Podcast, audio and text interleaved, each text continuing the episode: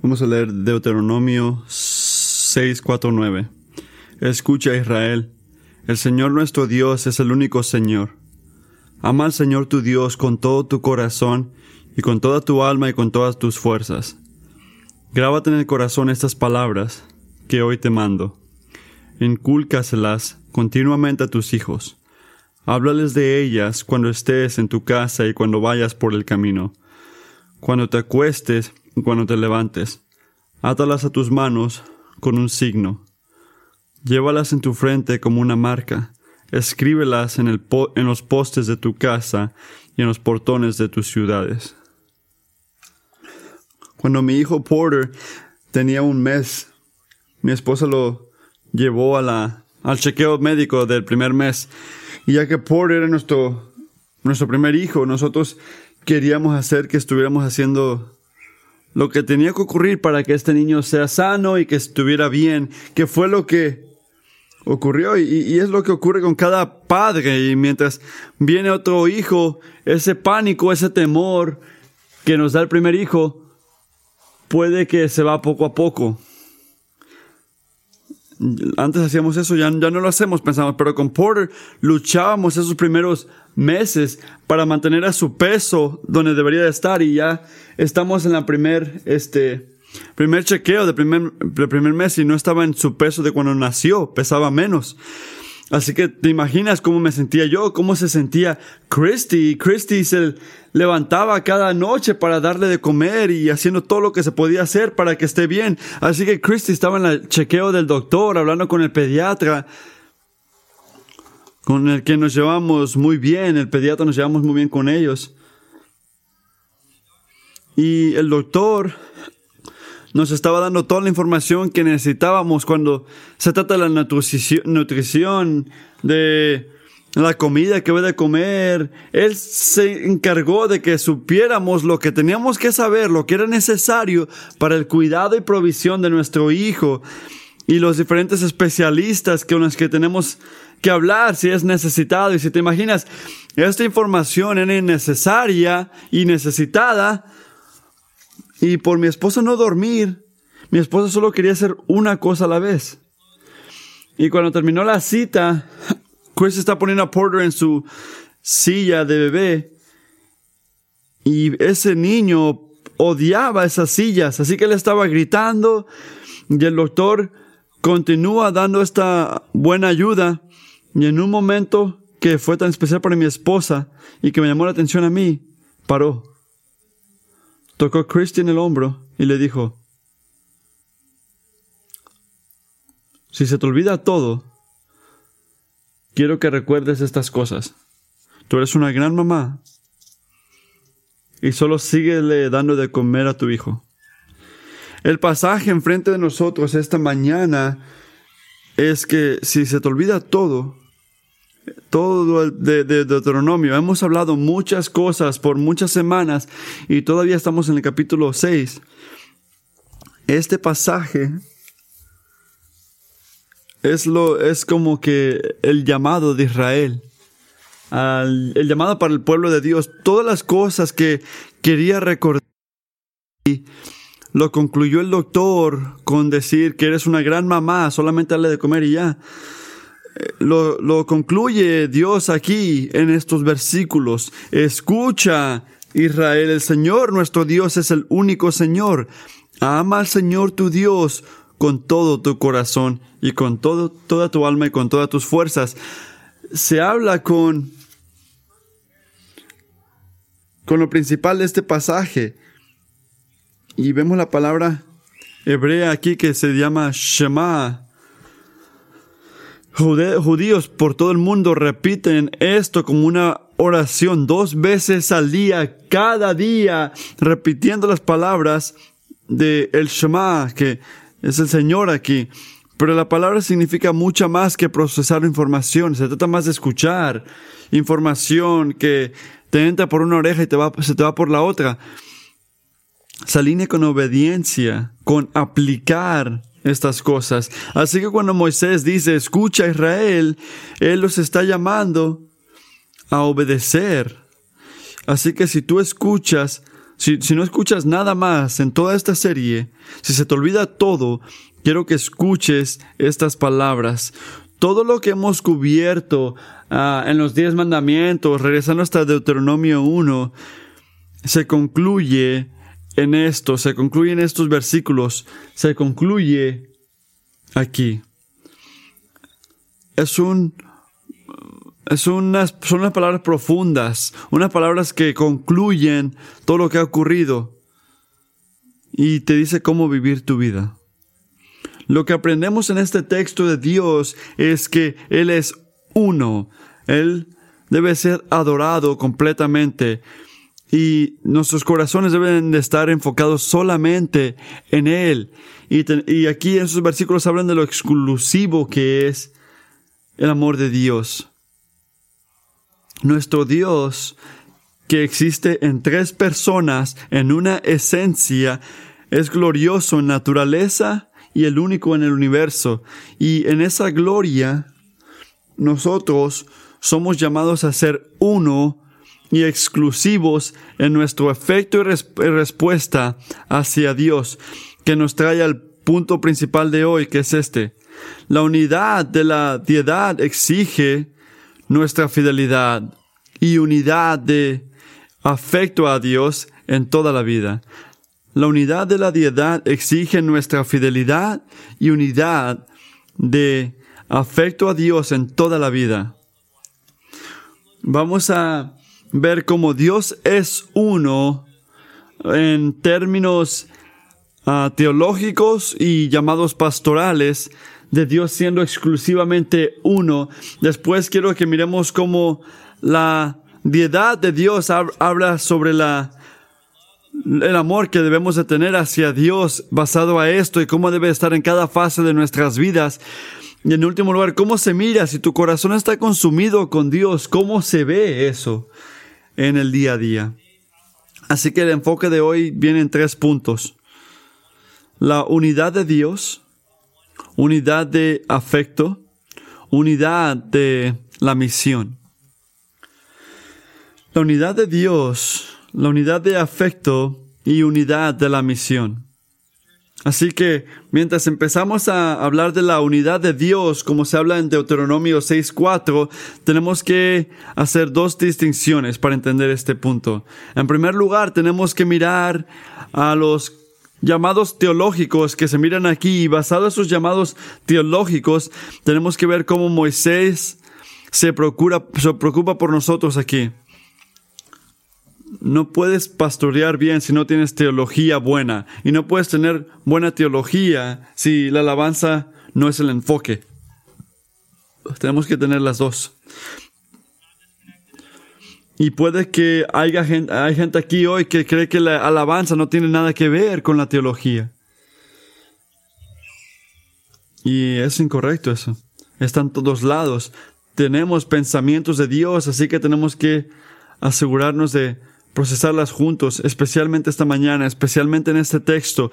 Así que hay que ver los llamados teológicos en este texto. En el versículo 4 puede que sea uno de los, una de las fundaciones más importantes de teología que tenemos en nuestras Biblias. Este es un texto increíble, así que vamos a tener este vamos a tener una serie diferente aquí. Vamos a hablarlo muy en profundidad. Es un texto que tienes que entender tres prioridades aquí. En primer lugar, que solamente hay un Dios. Quiero que entiendan esto, solamente hay un Dios. Y en segundo lugar, que nuestro Dios es uno en naturaleza, uno en, uno en cielo en la tierra y internamente es uno en naturaleza. Y en tercer lugar, que nuestro un Dios existe en tres personas eh, eh, diferentes. Una esencia, tres personas. El, el llamado aquí es un llamado importante para la gente de Dios porque declara que solamente hay un Dios. Somos una iglesia que cree en un Dios. No es nosotros diciendo que preferimos este Dios de los, de todos los dioses del mundo. No, no solamente creemos que solo hay un Dios, sino que no hay otro Dios. Hay un Dios en el cielo, no había otro Dios que estaba por ahí que podíamos aceptar o, o, adoptar como nuestro Salvador. No, solamente hay un Dios y solamente existe un Dios. No hay otro Dios y no hay nadie como el Señor. Pero no solamente es un llamado de que hay un Dios, pero estamos haciendo una declaración profunda hacia la naturaleza de nuestro Dios, que en su esencia Él es uno, Dios mismo en naturaleza y en ser es uno. Y la palabra de este concepto, esta doctrina, es que Dios que Dios no solamente es, es una parte de todo, no, Él es uno y completamente uno. Y así se define. Dios no está hecho en partes o componentes, pero Dios es uno. Dios no, es, Dios no está compuesto de partes o componentes, nuestro Dios es uno. Y hay que tomar, por ejemplo, mi carro. Hay que decir que yo quiero venderle a Matthew mi carro, pero tengo una llanta que le falta. Y le digo, Matthew, tengo una buena oferta, este carro está en gran condición, ¿la quieres comprar? Y Matthew diría, no, le falta, le falta algo a tu carro. Hay algo que lo haría completo, que no lo tiene ahorita, así que para que sea un carro en toda la esencia, tiene que tener todas las llantas, Caleb. Y yo diría, ok, ¿qué tal esto? Una mejor oferta. Te doy un descuento y te doy la llanta, pero aquí está el carro. Y mucha gente diría, todavía le falta, le falta algo a ese carro. No puedes cambiar el radio de tu carro y decir que eso lo hace todo. No, mi carro tiene todo. Cosas que le puedes quitar o añadir, adiciones que la hacen mejor o menos de lo que es. Eso no es Dios. No puedes quitarle o añadirle a Dios para hacerlo mejor. Piensa en el ejemplo de, de amor, el amor de Dios, el gozo de Dios. Que Dios es amor. No es como que si Dios tiene una virtud es que lo hacen o no lo hacen Dios. No hay nada que ha perfeccionado o lo ha hecho mínimo. Dios es constante y Dios es amor. En el lenguaje humano estamos describiendo al Dios todopoderoso que Él no es, no lo puedes dividir, no, no le puedes, no es como un carro que le puedes quitar el radio o la llanta o algo así. Pero no, Dios en todas sus calidades y naturaleza son simplemente uno en Él. Así que la doctrina habla de que Dios es uno en esencia, uno en voluntad, uno en acción, que se ve en tres personas. Dios es gloriosamente uno. No hay nadie como Dios. Dios es uno en su naturaleza, no, es hecho en partes o divisiones, pero más allá, algunos dirían que yo sé que hay matemática cristiana o, matemática simple. ¿Cómo hay tres en uno? ¿Cómo puede hacer eso? ¿Dios es uno o es tres? Dios coexiste en tres personas, Padre, Hijo y Espíritu Santo. Espíritu Santo. Dios existe en gloria, en, en, ser divino. Todo lo que se dice de Dios puede decirse de cada persona en la Trinidad. Cada persona une en misión y en voluntad. He usado esta ilustración antes, pero muchas veces unas iglesias, unas canciones dirían que el padre es este señor de ira viejo y el hijo es como, padre, por favor, yo los amo, déjame morirme por mis, por mis, por mis amigos. No, pero dada la doctrina de, que, se, que tenemos aquí, los dos están bajo la misma misión, bajo la misma voluntad, bajo la misma gloria, bajo la misma acción. Cuando leemos la escritura, aunque miramos que Dios es uno, se distingue en tres personas. Así que el Padre manda al Hijo porque él ama a su gente. El Hijo va y cumple la salvación porque ama, ama a su Padre también. Y el Espíritu une a Dios en voluntad y en acción en nosotros. Y eso lo afirmamos solamente estamos viendo la doctrina que ya, ya hemos afirmado. Y es importante verlo porque lo que ocurre muchas veces cuando leemos este texto, lo que nos hace estar contra la gente de Israel o judismo ahorita, es en que Deuteronomio 6, basado en toda la escritura, nos protege de una idea radical de uno, de esta idea de que Dios es un hombre, hay que decir yo, ¿verdad? Yo soy un hijo y un padre y un empleado en esta iglesia. Tres, este, partes en uno. Y eso no es lo que creemos como una iglesia. Como una iglesia creemos que Dios es uno y que hay tres personas distintas. Creemos que hay, hay gente que también cree que hay tres dioses entre, en un Dios. Ahí eso no es lo que creemos. No creemos que hay tres dioses en un Dios, no. Así que creemos en un Dios que tiene tres identidades. Y creemos que el Dios cristiano es más glorioso que un Dios que tiene que tiene un, un, propósito de glorificarse y de amarnos en su voluntad. Creemos en un Dios así.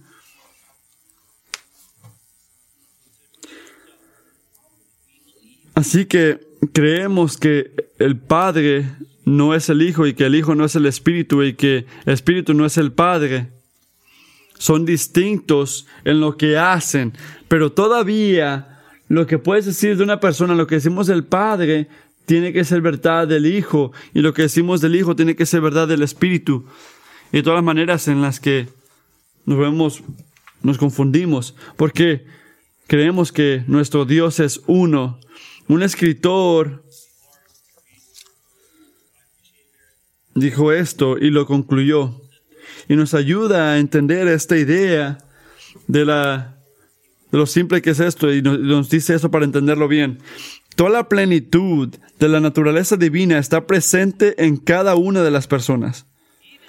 Incluso cuando decimos que el Hijo, por ejemplo, es Dios de Dios, no queremos decir que Él es Dios de Dios como todo de parte o como parte de todo, o como parte de parte. No, si hay Dios de Dios, todo Dios es de todo Dios. Es, eso es porque Dios no tiene partes. Es todo Dios. Así que quiero que me escuchen si los perdí. Entender esto es importante porque hace que Dios sea únicamente gloriosa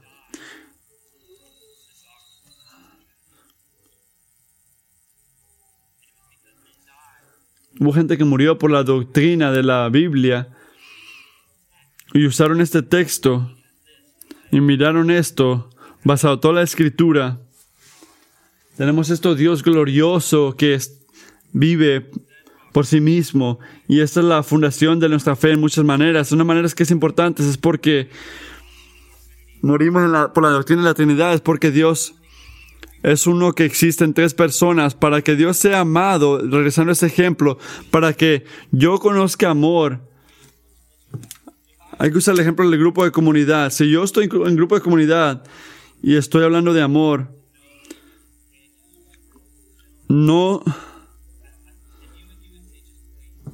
Y diría, hay gente que en, el grupo de comunidad querían que yo sé el amor, yo conozco el amor. Hay gente que no, que no entiende eso y el amor se ve en la comunidad. Y para que Dios ame, si solamente fuera uno, uno en tres partes, Él necesitaría la creación para saber el amor, para conocerlo. Y Dios ha conocido el amor de toda la eternidad. Así que está la existencia gloriosa de Dios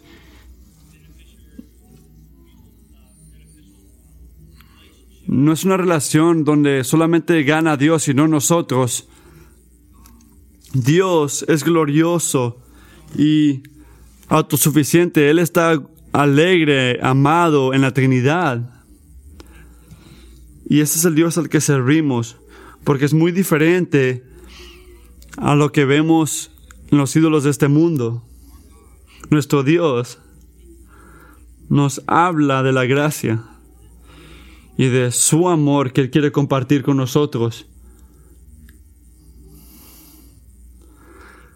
Dios no es un Señor enojado en el cielo, Él es glorioso y merece toda honra. nuestra declaración de fe dice esto.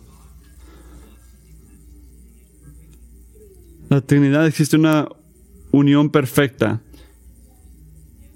que no puede ser impactada por la naturaleza y se puede distinguir en personas que disfrutan llenura en amor. El, Dios de Israel y nuestro Dios existen en unidad perfecta. No tiene que salvar a alguien o recibir algo para recibir algo que no tiene. Él tiene todo lo que necesita. Él es glorioso y perfecto en sí mismo. Así que cuando Moisés dice, escucha Israel, tu Dios es uno, Él está diciendo, iglesia, no hay nadie como nuestro Dios. Cuando decimos que el Señor es uno y que existe en Trinidad, estamos diciendo que no hay otra razón. Y su misericordia, no tener lo que merecemos, nos salva. La primera vez que yo escuché un sermón en la Trinidad, yo tenía como 20 años. Esto es una doctrina muy importante que mucha gente sacrificó. Y es difícil escucharlo a veces. Es importante para nosotros porque nos distingue de todo lo demás del mundo. Cuando leemos cuando leemos el Evangelio, cuando nuestro Dios es uno, mucha gente se pierde. ¿Qué significa cuando el Señor es uno eh, comparado con lo demás. El Señor está declarando a Israel que no hay, no hay nadie, no hay nadie como nuestro Dios. Y esto enseña la preocupación del pueblo de Dios. No solamente es doctrina, doctrina lleva alabanza. Y vemos que el Señor nos enseña muchas cosas a través de su palabra. La preocupación aquí es que este Dios único, Dios está llamando a la gente de Israel a la fidelidad de Israel. ¿Recuerdas este el bosque? Porque ellos no creían y seguían ídolos. Se quejaban y deseaban estar en Egipto. Recuerden que el Señor tu Dios es uno. No hay otro Dios y no hay nadie como Él. Cuida tu corazón, cuida tus efectos.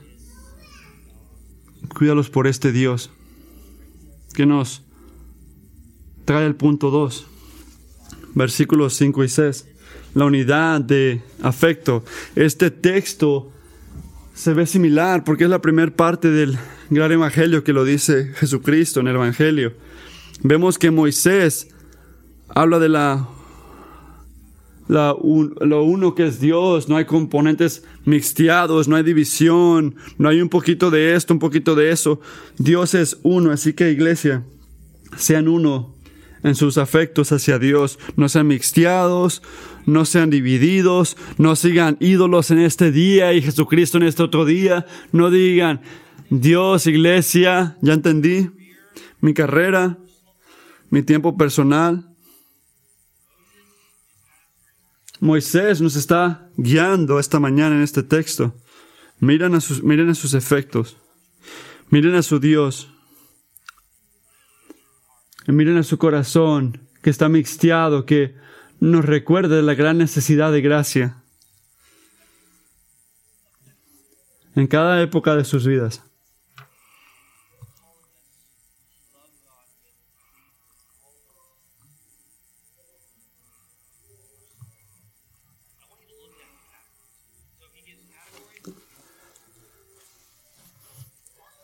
Así que corazón, alma y voluntad.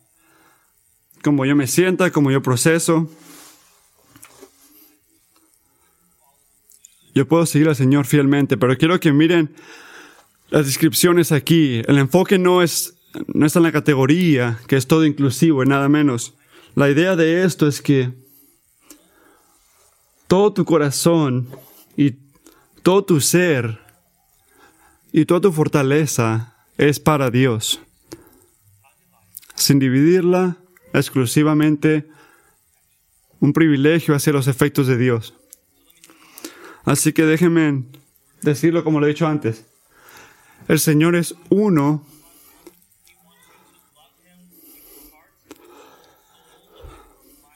Con tu corazón, con tus fuerzas, con tu ser. Pero iglesia, cristiano, Dios quiere todo tu corazón.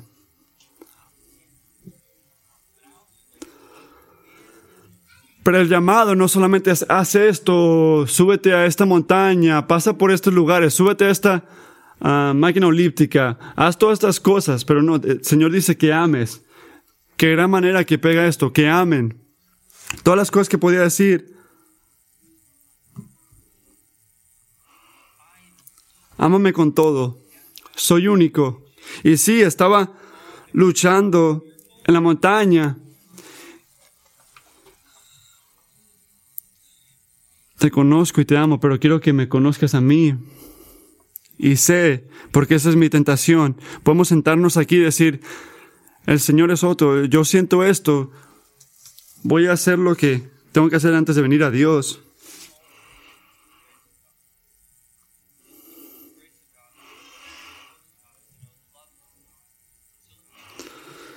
Así que déjame decirte esta mañana, escúchame. No, no pretendas arreglar la casa antes de regresar la fe a Cristo. Ven ahorita. Ama al Señor, dale todo. Confía en este Dios glorioso que no tiene ningún beneficio por decir. No necesitas que le des amor para sentir amor. Él es glorioso, ámalo a Él. Y ve como el Señor te ve ahí, en Cristo.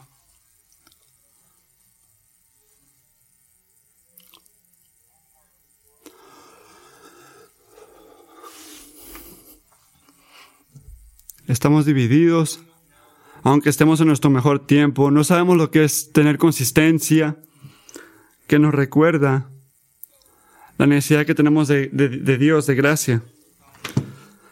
Este Dios glorioso que servimos y todo lo que hacemos en Cristo, ¿cómo lo vamos a servir? Se ha mencionado el Deuteronomio es como los romanos o el Viejo Testamento, ¿Cómo era el Evangelio en el Viejo, Testamento? Mira el Deuteronomio. Es quien Dios es, cómo ha salvado a Dios a su gente, de igual manera que es romano, es una explicación profunda del Evangelio y su palabra. Un escritor Luther dijo que si toda la Biblia estaba perdida, pero Romanos no se perdería, el Evangelio estaría salvado. Eh, mucha gente diría que eso es, mucho. Pero el Shema, si Deuteronomio Romanos el Shema sería Romanos 12, como dice un escritor que se llama Daniel Black. Esto es Romanos 12. Pablo dice esto. Yo te digo, hermanos, mirando la misericordia de Dios que presenten sus cuerpos como un sacrificio viviente, aceptable hacia Dios, que es tu alabanza espiritual. No se dejen moldear por este mundo, sino sean transformados con Dios, que al ver esto vean la voluntad de Dios, que es bueno y aceptable y perfecto. Y lo que Moisés nos está llamando no es nada menos que eso, que den todo su ser a Dios y todo lo que hacemos a este Dios glorioso como alabanza. Y nuestra alabanza simplemente es esta. ¿Quieres estar en el altar? Nuestros efectos por Dios importan. Dios no nos llama a subirnos a una montaña o a hacer un gran nombre por nosotros mismos o seguir el sueño americano y vivir una vida callada para que nos den la vida eterna. Dios no quiere ser impresionado con nuestras acciones. No necesita que le demos algo que Él no tiene porque Dios es Trinidad. Dios nos llama a amarlo basado a quien Él es. Nos llama a ver a su Hijo Jesucristo. Nos llama a escuchar y ver lo que Él ha hecho y basado todas las misericordias de Dios en nuestras vidas. Ámenlo con todo su corazón. Nosotros amamos a Dios, iglesia, porque Él nos amó a nosotros. Y quiero que lo escuchen. Mientras ven la segunda parte de este pasaje y dicen, amo a Dios con todo. Tengo que enseñarle a mis hijos, tengo que asegurarme que la señal en mi casa diga que ama a Jesús. ¿Cómo hago esto ah, efectivamente? Quiero que recuerden el Evangelio, quiero que miren a Jesús porque nosotros amamos a Jesús solamente cuando estamos atrapados, captivados con la visión que de lo que él ha hecho por nosotros. Amamos porque él ah, nos ama a nosotros, él lo amamos con todo porque él dio todo en Cristo. Las únicas personas cuando estaba leyendo Romanos 12, las únicas personas que son lo suficientemente locos para hacer un sacrificio viviente son la gente que han visto el Evangelio. Las únicas personas que están dispuestas a decir, sí, ahí ganaré, voy a sacrificar mi vida, son esos que ven y ven la gloria de Dios en la cara de Jesús. Esta visión de Dios tiene que ser el principio. Y por eso es el principio para Moisés. Escuchen, oh Israel, el Señor nuestro Dios es el único Señor. Siempre empezamos con Dios. Y cuando miramos a Dios por quien es, tenemos que ver al Salvador, porque no podemos venir a Él sin el mediador, sin Jesucristo, sin que alguien lo ame con todo su corazón y solamente una persona que fue capaz fue Jesucristo. Y cuando vemos que nos da todo lo que necesitamos, Nuestros efectos cambian, nuestras vidas cambian. Esta visión de Dios, este, este efecto, regresa con una unidad, con una misión singular. Y el punto número tres, aunque 7 al 9 cargan más palabras, las Moisés de Moisés no pueden ser más claras aquí. Nuestra misión es, esta es la misión, unidad de la misión. Tu misión es, nuestra misión es amar a Dios y hacer mucho de Él en toda nuestra vida. Eso es lo que es, hacer mucho de Él. Nuestra misión es amarlo y hacer mucho de Él. Moisés nos enseña una foto de lo que es entender quién es Dios, lo que es amar a Dios con todo. Mira las palabras aquí. Es, es una imagen que tenemos aquí. Tenemos amor, enseñar, hablar, encontrar, escribir, para ilustrar lo que Dios hace en el corazón. Cuando somos captivados en el corazón, en nuestro ser, nota aquí que ama al Señor tú con todo tu corazón, con toda tu alma, con toda tu fuerza, habla de ti, te está hablando a ti. Empiezas con Dios, esto nos impacta y el resto del pasaje es mirar. Cómo se ve esto, si cosas están ocurriendo aquí porque tú miraste al Señor, cómo se ve esto en tu vida, cómo se ve amarlo con todo tu corazón. Tu fe no nada más es algo contigo y Jesús, es un testimonio hacia el mundo en todos los momentos que amen a su Dios. Mucha gente juzga porque cuestionan cómo yo actué. Hermano, tú dijiste que tú amabas al Señor. Hermana, tú dijiste que eras cristiana, pero estoy viendo los frutos de tu vida. Raíces producen frutos. Nunca se les debe olvidar esto. El versículo 7, miren el versículo 7, habla de tu fe basado al contexto de, tus, de ser padre.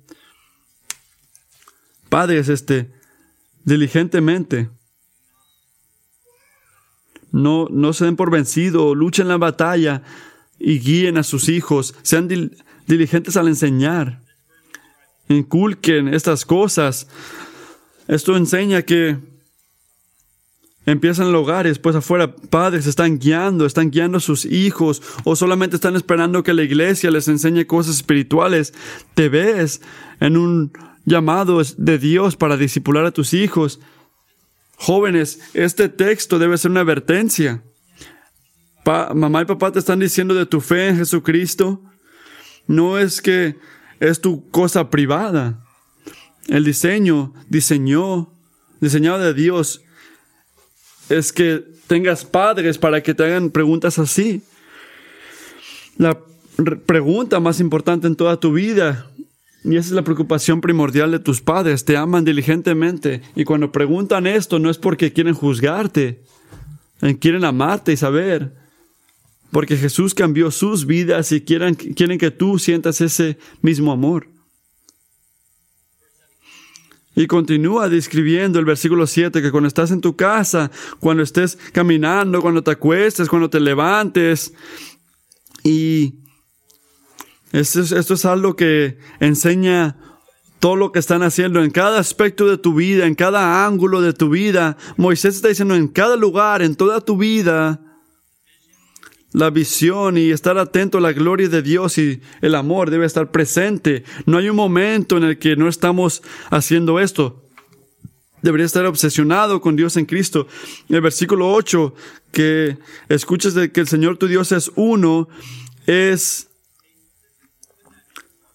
es como ponerte ponerlo enfrente de ti. Dice, llévalas en tu frente para que mires a todo basado a eso. Que tengas como eso, como unos lentes, para que mires todo basado a los lentes de Dios, a la visión de Dios. No estoy pensando en mí, estoy pensando en el Señor, lo increíble que es. Y esto cambia todo de mi vida. En el versículo 9 habla de la ciudad, Habla de los portones de la ciudad. Los portones, todos, todos este, eh, cada ciudad tenía un portón, así que la idea que dice Moisés aquí es que el amor no tiene un, un, límite, de donde sea que vayas, no hay un momento, cuando estoy en América, yo tengo privilegios como un ciudadano americano, cuando voy a Francia, no sé cómo llegué, pero no tengo esos privilegios ya. Como un cristiano, no hay un lugar donde yo pueda ir donde la autoridad de Dios no me debe de captivar, donde la obediencia no debe ser, la obediencia no es opcional cuando vaya yo a Francia. No, en todos lados debe ser en cada aspecto de nuestras vidas. Y no hay división, no hay mixtear, no hay componentes. Esto es mío, eso es para Dios. No. Esta es la declaración de la hermosura del rey. La declaración de la hermosura del rey. Lo que cantamos esta mañana. Lo aseguro que es su reino y el amor de su pueblo. Por eso es lo importante, porque dice todo lo que tienes que saber. Hay un Dios y no hay nadie como nuestro, nuestro Dios. Yo amo a mi Dios y nunca me vas a atraparnos proclamando esto. Yo estoy consumido con mi Creador porque Él cambió mi vida. Somos uno en efecto y estos efectos nos llaman para ver toda nuestra vida en cada categoría como que le pertenecen a Dios. Así que, aunque hay mucha ayuda para nuestras almas en este texto, puede que estés sentado aquí y estás luchando con el afecto. Estás pensando, bueno, amar a Dios, estoy luchando con esto. Para esos que están aquí ahorita que ven su debilidad y su, y su infidelidad. Hemos hablado de la Trinidad.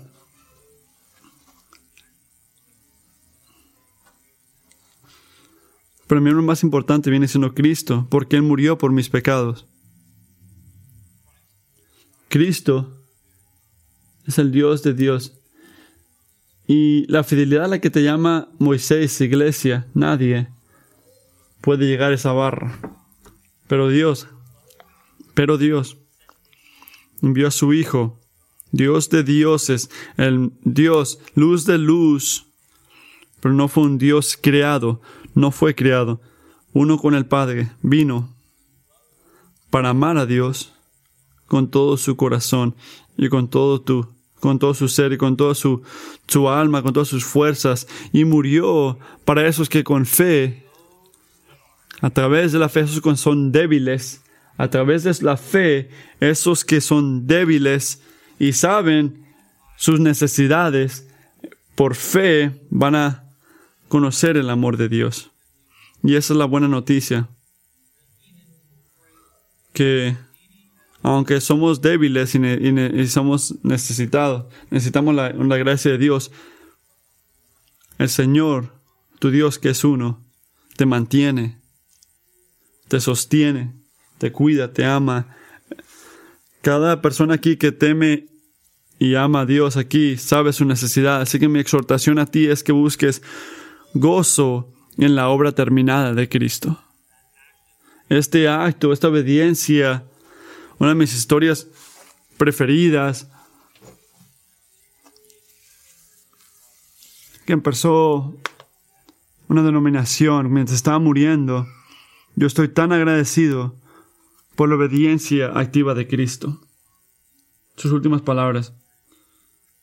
Y si somos una iglesia, cuando somos débiles y cuando estamos quebrantados, que recordemos que no hay nadie mejor que Jesús, que no hay nadie mejor y, porque Dios lo ha hecho todo. Y cuando vemos a Cristo, mira esto, cuando vemos a Cristo, el Señor tu Dios es uno. Se escucha misterioso. En una esencia debería de ser, pero en el otro, cuando miras a Jesús y ves la cruz, tú estás viendo el poder de Dios, la naturaleza de Dios, el carácter de Dios y la mano de Dios en la cara de Cristo. El Dios que es uno. Y cuando vemos a Jesús en el Evangelio, somos movidos a un afecto. Así que sé que hay muchos días que sientes que es como mi esposa, como con nuestros hijos. Pero la vida puede que se siente como una guerra nada más. Y lo digo por mi propia experiencia, que puede sentirse ahogado por malas decisiones una tras la otra, quedándote tapado con lo ocupado que estás, pero siempre negando o pensando que nunca eres suficiente. Y un texto como este se siente como otra roca en tu, en tu mochila. Pongan atención mientras se van. Déjame llamarte la atención. Si tú, si se te olvida todo, escucha esto, iglesia. Dios se ve más gloriosamente en la obra de Jesucristo para ti. Confía en Él y dile al mundo cómo vives y por quién vives tu vida. Padre, te agradecemos por Jesús, te agradecemos que tú eres uno, que tú eres Trinidad. Te agradecemos por tu sabiduría en todas las cosas, por tu amor en todas las cosas, todas las cosas que decimos de Cristo en el Espíritu, te lo decimos a ti esta mañana, lo proclamamos y te agradecemos por el Hijo que nos enseña, que testifica de la naturaleza verdadera tuya en la cruz, de cómo eres. Y te agradecemos como iglesia por la obra del Hijo, por nosotros, que Él es el sustituto de los pecadores, que Él es nuestro Salvador, que Él es el que se sienta satisfaciendo cada requerimiento de tu vida. Te agradecemos que tú nos has, tú has preparado una buena hora para nosotros en Cristo, para caminar en ellas. Te agradecemos por tu Espíritu Santo. Qué obra. Y que nos has sellado en ti. Sin importar lo tanto que necesitamos gracia desde ahorita hasta la muerte, Padre, tú nos mantienes. Nos ayuda cuando luchamos, cuando lloramos, cuando estamos lastimados. Te agradecemos por el Espíritu Santo que nos enseña la palabra de Dios, hace claro lo que tú quieres que escuchemos y lo aplica en tu gracia. Te agradecemos por el Espíritu Santo que nos da la gracia para amarte a ti y obedecer. Padre, ayúdanos. Somos una gente que necesita. Padre, tú eres glorioso. Te damos a ti honra y levantamos estas cosas. En el nombre de tu Hijo Jesucristo y a través de tu Espíritu oramos. Amén.